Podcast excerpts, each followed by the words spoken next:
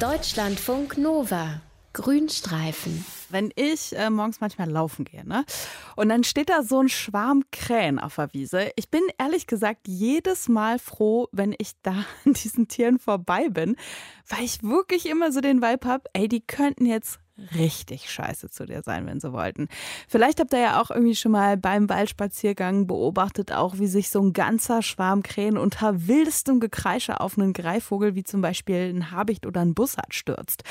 Das sind dann tatsächlich sogenannte Hassangriffe. So bezeichnen BiologInnen ein Verhalten, bei dem sich mehrere Tiere in äh, einer Art zusammenschließen, um gegen einen kräftemäßig überlegenen Raubfeind vorzugehen. Im, Englisch ist, Im Englischen ist dieses tierische Verhalten auch als Mobbing bekannt. Und was da genau abgeht in Sachen Hassen bzw. Mobbing, das kläre ich jetzt mit dem Deutschlandfunk Nova Tierexperten Dr. Mario Ludwig, jetzt bei mir in der Leitung.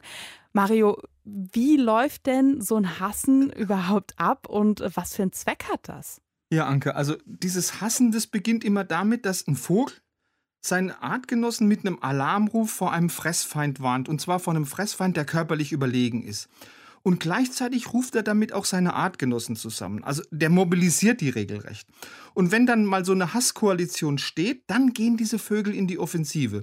Also da werden zunächst mal aus sicherer Entfernung von allen Seiten so Drohrufe ausgestoßen, dann werden Scheinangriffe geflogen und wenn das alles nichts nutzt, dann wird der Gegner so mit vereinten Kräften von allen Seiten mit dem Schnabel gepickt, gezwickt. Und Ziel von diesem Unterfangen ist es, den Feind, der ja körperlich überlegen ist, so zu verwirren und so zu nerven, bis der freiwillig den Rückzug antritt. Und dann ist dieses Hassen auch noch so eine Art erzieherische Maßnahme, weil die jungen Vögel, die lernen durch diese diversen Hassmaßnahmen von ihren älteren Artgenossen, einen Fressfeind eben auch als Fressfeind einzuschätzen. Ich muss mich ehrlich gesagt zusammenreißen, an dieser Stelle Vögel nicht irgendwie zu vermenschlichen. äh, hast du so ein paar Beispiele, wer da wen hasst? Ja, also es ist immer klein gegen groß. Also Krähen gegen Bussarde, hast du ja vorhin schon gesagt, Sperlingsvögel gegen Eulen, Drosseln gegen Kuckucke. Und so einen echten Hassklassiker, den findest du in Nordamerika. Weil da sind Kolkraben, das sind richtig große Brummer, das ist eine echte Bedrohung für Krähen, weil die machen sich immer über die Nester von den Krähen her und fressen die Eier. Und eine Krähe hat gegen so einen Kolkraben, der ist dreimal größer und dreimal schwerer äh, als äh, eine Krähe, keine Chance. Also bilden diese Krähen eine Hasskoalition. Und das machen die mit ganz großem Erfolg. Also es gibt amerikanische Städte, da haben die Krähen, die Raben, dank diesem Mobbing mittlerweile weitestgehend aus der City vertrieben.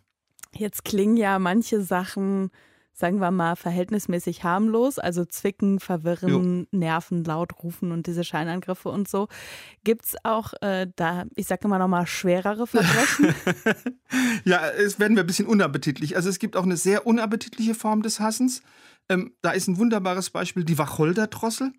Also wenn sich jetzt mal so ein Raubvogel dem Nest von der Wacholderdrossel ungebührlich nähert, dann wird der sofort dieser Raubvogel von den Elternvögeln im Flug von oben bombardiert und jetzt sehr unappetitlich mit dem eigenen Kot. Und dieser Wacholderdrosselkot, der ist auch noch ziemlich klebrig und der verklebt dann das Gefieder von diesem armen Raubvogel. Und das heißt, beim Raubvogel sind sofort umfangreiche Putzaktionen angesagt, weil der will ja auch nicht Gefahr laufen, abzustürzen. Das heißt, den Angriff, den kann der Raubvogel auf jeden Fall vergessen. Und ähnliches gilt auch für Möwen die erbrechen auch schon mal von oben ihren Mageninhalt auf den Greifvogel. Aber vielleicht dient dieses Hassen bei anderen Vogelarten noch einen ganz anderen Zweck. Was ist das für ein Zweck? Also manche Vögel oder vor allem manche männlichen Vögel, die hassen auch, um Eindruck bei den Weibchen zu schinden. Und wenn sie natürlich Eindruck bei den Weibchen schinden, erhöhen sie natürlich ihre Chancen auf eine erfolgreiche Fortpflanzung und sie können ihre Gene weitergeben. Und ein internationales Forscherteam hat es mal mit so einem kleinen Experiment bewiesen.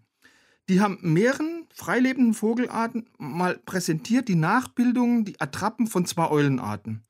Und siehe da, vor allem die männlichen Vögel haben diese Eulenattrappen attackiert, haben also gehasst. Und die Vogelmänner waren dann besonders angriffslustig, wenn ihnen die Weibchen dabei zugesehen haben. Und daraus haben die Wissenschaftler jetzt geschlossen, die Weibchen sagen sich offenbar, wer so einen großen Raubvogel mutig und mit ganz großer Aggressivität entgegentritt, der wird später auch mal meinen Nachwuchs gut verteidigen, den nehme ich. So, jetzt bin ich wieder bei mir morgens im Park, ne, wenn da die Krähen rumstehen und ich mir denke, machen die jetzt Auge auf mich? Können Vögel tatsächlich auch Menschen hassen? Ja, durchaus. Also das kannst du oft beobachten, dass Krähen Scheinangriffe auf Menschen fliegen, die sich in der Brutzeit dem Nachwuchs von den Krähen ungebührlich nähern.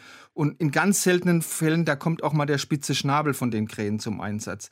Was ganz interessant ist, das haben Amerikaner herausgefunden, dass die Krähen sich die Gesichter von den Menschen merken können, die ihnen jetzt schon mal, ob jetzt unabsichtlich oder absichtlich, in ihren Augen Leid zugefügt haben. Und Dohlen, die warnen sogar ihre Artgenossen vor, das haben englische Wissenschaftler herausgefunden, vor besonders in Anführungszeichen bösen Menschen. Also, wenn ihr euch mal von einer Krähe blöd angeguckt fühlt, ja, vielleicht fühlt es sich nicht nur so an, vielleicht findet ihr euch wirklich so ein bisschen kacke. Deutschlandfunk Nova Tierexperte Mario Ludwig war das über Hass bei Vögeln. Deutschlandfunk Nova Grünstreifen.